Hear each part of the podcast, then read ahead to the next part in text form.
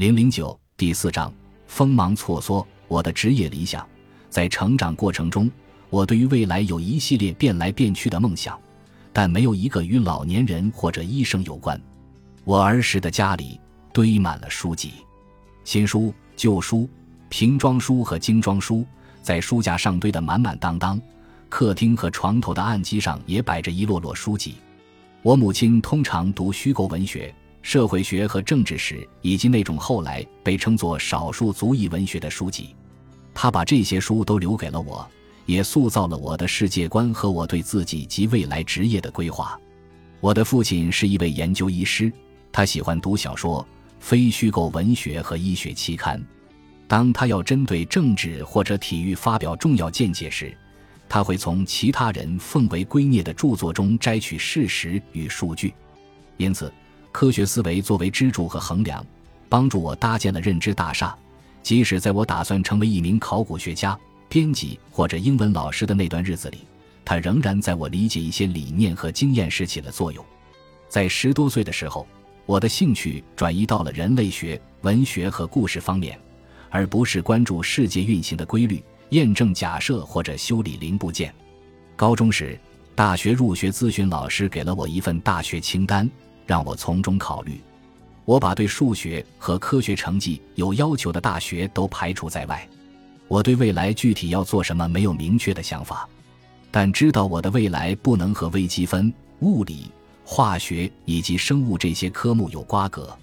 在大学期间，我专注于如何更加批判性的阅读和思考。如何更好地了解这个世界和人类？最后聚焦到两个专业，一个是历史，一个是独立课题，其中包括大量的人类学、心理学、文学和民族学知识。我从未考虑过的一个群体就是老年群体。我年轻时，这个群体似乎和我没有多大关系。当我跨越整个美国去求学时，我的祖父母就和我海天相隔了。我在路上能遇见老人，在餐厅也见过。学校里时不时也会有年纪较大的老师，但他们与我的相遇都是机缘巧合，或者仅限于某个场景。而儿童是我在大学期间的志愿活动、课程中专业及职业选择方面反复研究的群体。儿童的养育、教育、福利和医疗长久以来一直是为数不多对职业女性开放的行业，因此这些领域常常出现女性工作者的杰出代表。进而对我更加具有吸引力。在大学期间，我在一家城市贫困学校当过志愿老师，也参加过与孤独症儿童有关的志愿活动，然后成为他们的大姐姐。也在暑期工作中与心理学家一起研究儿童发展。我以为我会从事与儿童有关的职业，毕竟，帮助儿童事实上就是在影响一个人的一生。还有什么比这还伟大呢？从大学三年级起，我在一家为东南亚难民提供服务的健康协调机构当志愿者。期间学到的两件事将注定改变我的一生。你在这个世界的位置会影响你的健康。有时候，权力不仅来源于地位和社会期望，同样来源于自身能力。护士和社工为这家机构完成日常工作。医生每个月只出现一次。每次停留一至两小时，做一切重要的决定。我在想，是否有可能将医生的专业知识和权威与护士在帮助难民时所展现的同情心及协作精神相结合？这些难民家庭从战争和种族屠杀中逃脱出来，却来到一个并不欢迎他们、也不理解他们的世界。自那时起，我开始对未来的职业有了期许。希望能够拥有帮助他人改变生活的社会地位和能力，成为医生能直接实现这一愿望。外加工作还较稳定，收入体面又受人尊重。对我来说，这比去纽约从事出版业或者加入庞大的非政府组织要容易得多。因为我一直都是个胆小鬼。本科毕业后，我报名参加了一个学士后医辅人员速成班，完成了数学和科学课程。对这两门课程。一直以来，我都避之不及。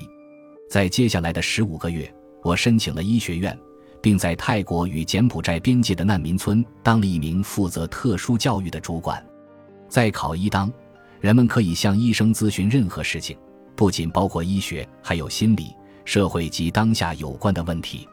我的志愿者经历进一步坚定了我的想法。广义上，我认为做医生是一项为人类服务的事业。难民营中的难民经历过炸弹袭击、饥荒、劳动营、流离失所，也失去了无数的朋友和亲人。他们的遭遇与他们的疾病之间产生了关联。他们是否相信诊断或者遵循治疗方案，很大程度上决定了他们是否能够生存。但他们也仅仅是生存，毫无生活质量可言。了解这一切之后，我带着与我的同学不同的视角进入医学院。我认为医学和科学不能解决所有问题，而且同一种疾病会给不同的人带来不一样的结果。我也目睹了濒临死亡会如何改变一个人的生活，也知道治好一个人的身体并不总能减少他的痛苦。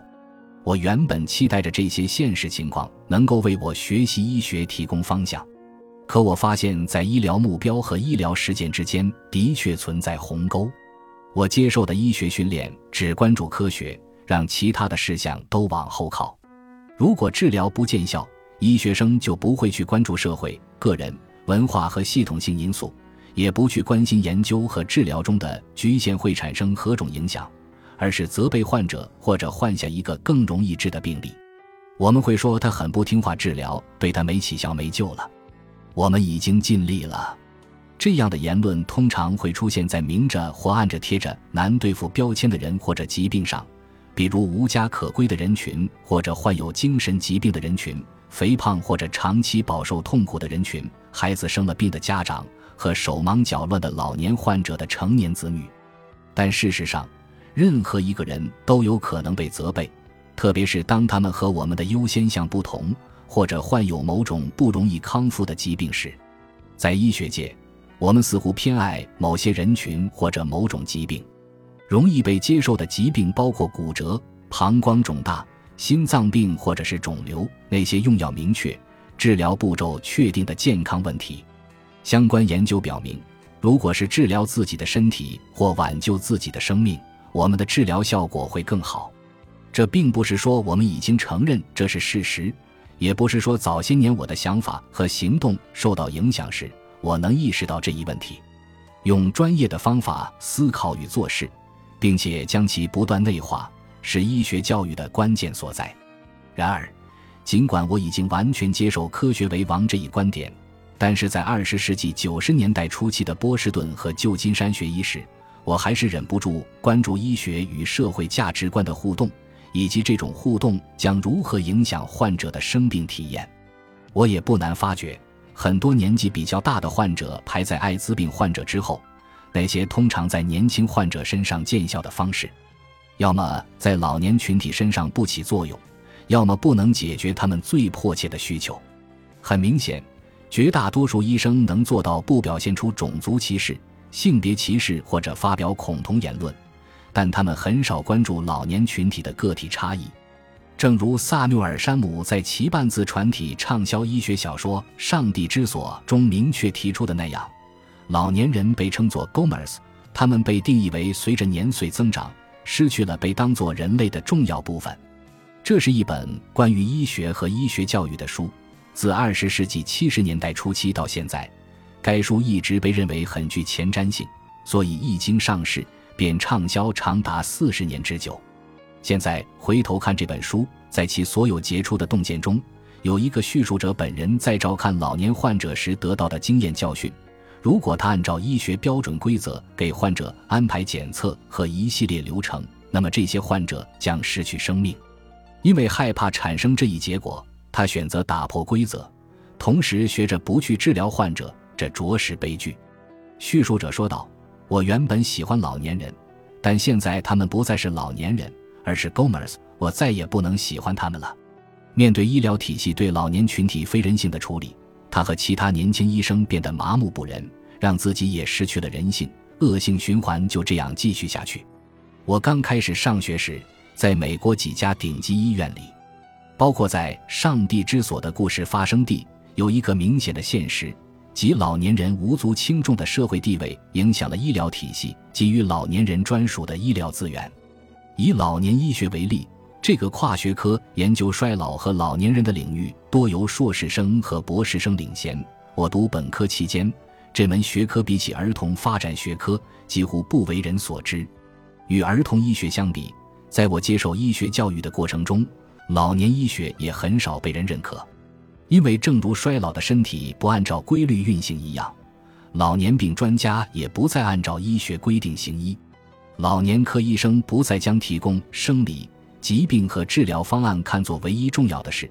而是会考虑其他影响患者健康和生活质量的因素，包括患者的居住地、看护人、患者保持自立所需的条件、患者保持健康和生命质量的关键因素，以及患者的饮食、睡眠、行动、大小便、心理和思维状况。我们这些初出茅庐的医生花了很多年学习科学，在这一过程中逐渐学会了新的行话，后来已经熟练掌握这门新的语言。我们几乎掌握了囊括所有器官、疾病、小毛病和药物的知识，同时掌握了一系列技术和步骤要领。我们只需要环顾医院和培训中心的诊所，就知道医院究竟应该是什么样，以及什么样的医院才是最好的医院。与其他国家相比，美国病患的治疗成果排名较低，且该排名还在不断下滑。我们并没有为此感到困扰。因为美国拥有最好的医疗条件，这一点众人皆知。毕竟，美国有尖端的设备、最新的医学科研和创新成果，而这些科研和成果中，只有一小部分与老年医学相关，大部分都针对其他学科。那么，我们会问：老年医学的乐趣何在？研究的意义在哪里？本集播放完毕，感谢您的收听，喜欢请订阅加关注。主页有更多精彩内容。